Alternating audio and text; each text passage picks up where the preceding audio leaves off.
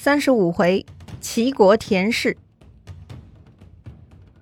接着上一回，咱们继续说哈。咱们呢，先来回顾一下陈国这几年发生的变化。上一次提到陈国，咱们说到的是陈桓公。陈桓公呢，怀疑自己的弟弟武父背后有郑庄公的支持，所以一直很忌惮武父。如何解决这个问题呢？陈桓公想了个办法啊，把自己的女儿嫁给了郑国太子乎，也就是后来的郑昭公。这么一来呀，似乎陈桓公跟郑国的关系更密切了。于是呢，从此陈桓公就高枕无忧，没有再采取什么其他实质性的行动了啊。而他的弟弟武父呢，虽然被怀疑，却也始终没有任何动作。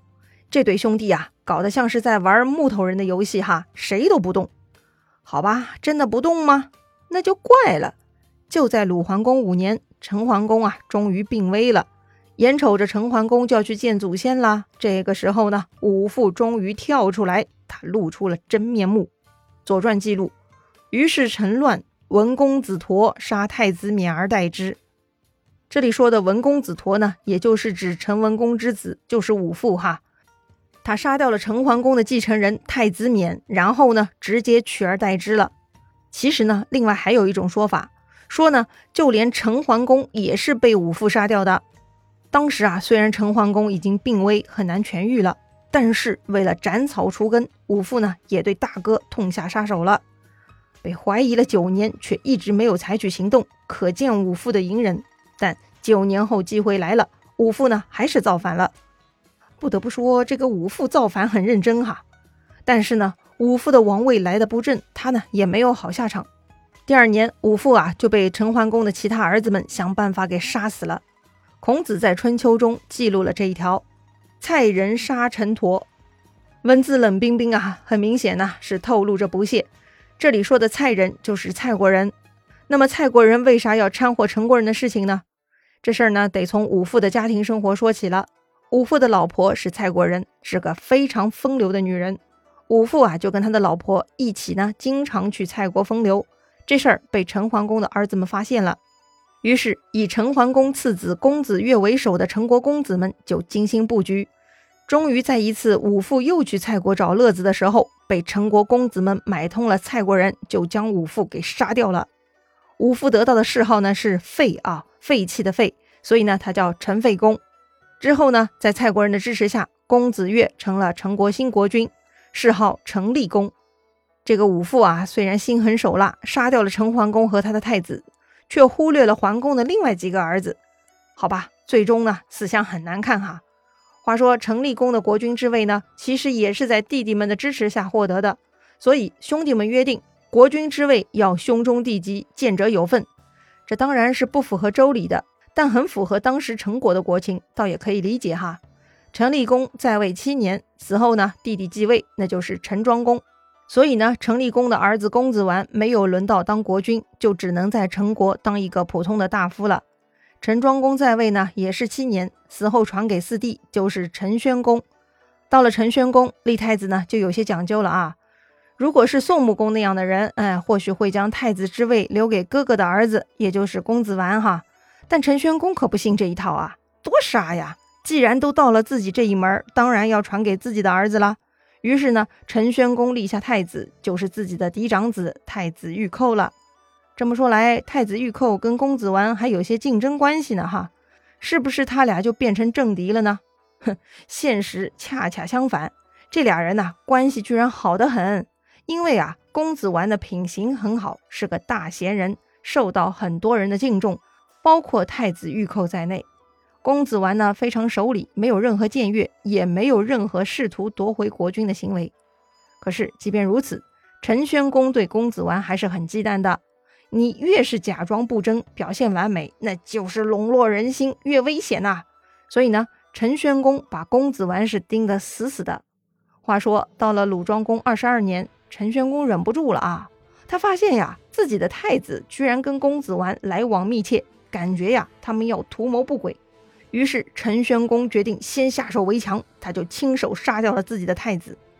我的天哪，这个老爸够狠辣的吧？把第一继承人给杀掉了呀！公子完也不是傻子呀，发现陈宣公对太子下手，知道是陈宣公对自己有所疑心，看来陈国是待不下去了。咋办呢？放眼国际，此时齐国最靠谱，齐桓公是当世霸主，最有美名。于是呢，陈国公子完呢就逃去齐国了。作为霸主，齐桓公很有雅量哈。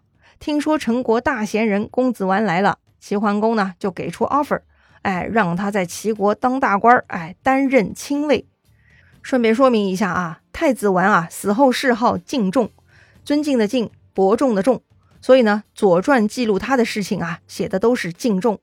齐桓公呢让敬重在齐国当官，敬重推辞了，他说呀，自己不敢占据高位而招致齐国群臣的指责。呃，从这一点来看，敬重确实是个明白人啊。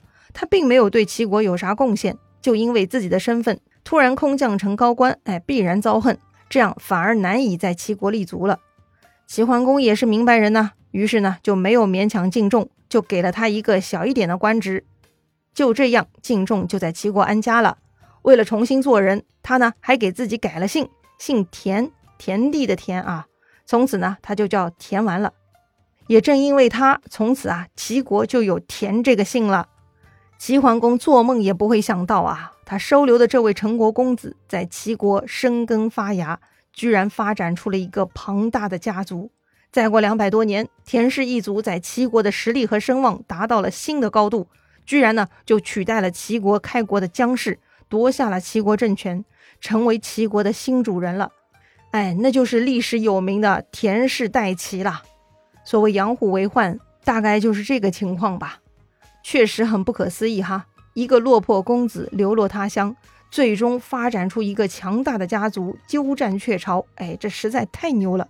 所以呢，对于这位田氏始祖，《左传》特地记录了三个关于他的故事，也算很有分量了。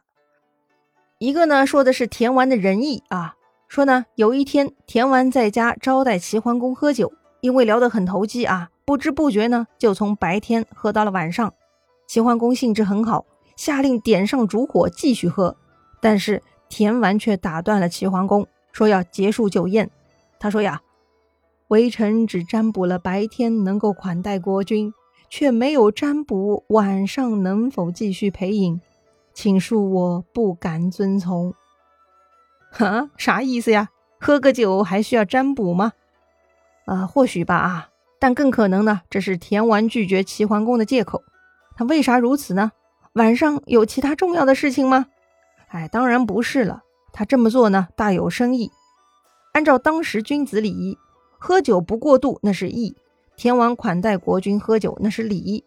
不让国君过度喝酒而失去义，体现的呢是田完的高尚品德。所以呢，《左传》在这儿呢给田完很高的评价。其实我们大致可以总结出来啊。《左传》或者说儒家的精神呢，追求的是一种适度，特别是令人高兴愉快的事情是不能纵欲过度的。如果自己能克制住欲望，还能劝别人克制，那么这种人呢就要被大大点赞了。田完就是这种人。另外两个故事呢是有些玄乎的啊，但表达的呢却是同一个中心思想，那就是啊，田完会在齐国有不同寻常的发展。一个说的是田完娶亲的时候。他的丈母娘啊，特别占卜过，说田完这一支归氏的后代呢，将在齐国成长，过上五代呢就会昌盛，官位堪比正卿。到了第八代之后，在齐国就无人与之争雄了。哼，你说这个占卜厉害吧？哎，这不就是在说田氏要变成齐国第一的吗？不仅是田完丈母娘的占卜，小时候呢，那个成立公还在世的时候啊。周王室啊，也有太史见成立公占卜的记录，大致呢也说明了陈国的后代会在姜姓之国大放异彩。当然了，姓姜的国家也不仅仅是齐国，至少申国也是嘛。但这个占卜呢，就是一个预言。后来陈国越来越弱，在齐国的田完的后代却越发厉害。陈国被灭之后啊，田氏代齐成功。也就是说，在鲁庄公二十二年，也就是齐桓公十四年啊。陈国公子田完被迫去齐国避祸，但此事呢却成了一个潜伏项目。项目的成果呢，就是两百多年后让陈国香火在齐国的土地延续呀！哎呀，这还真的是一个巨大的招啊！可惜了姜太公开创齐国基业，也可惜了齐桓公早成霸业。但姜氏齐国呢后继乏力却是不争的事实啊！不过此时啊，还在齐桓公时代，齐国呢还是相当牛气的。齐桓公的故事啊，还在继续呢。咱们啊，下一回接着聊。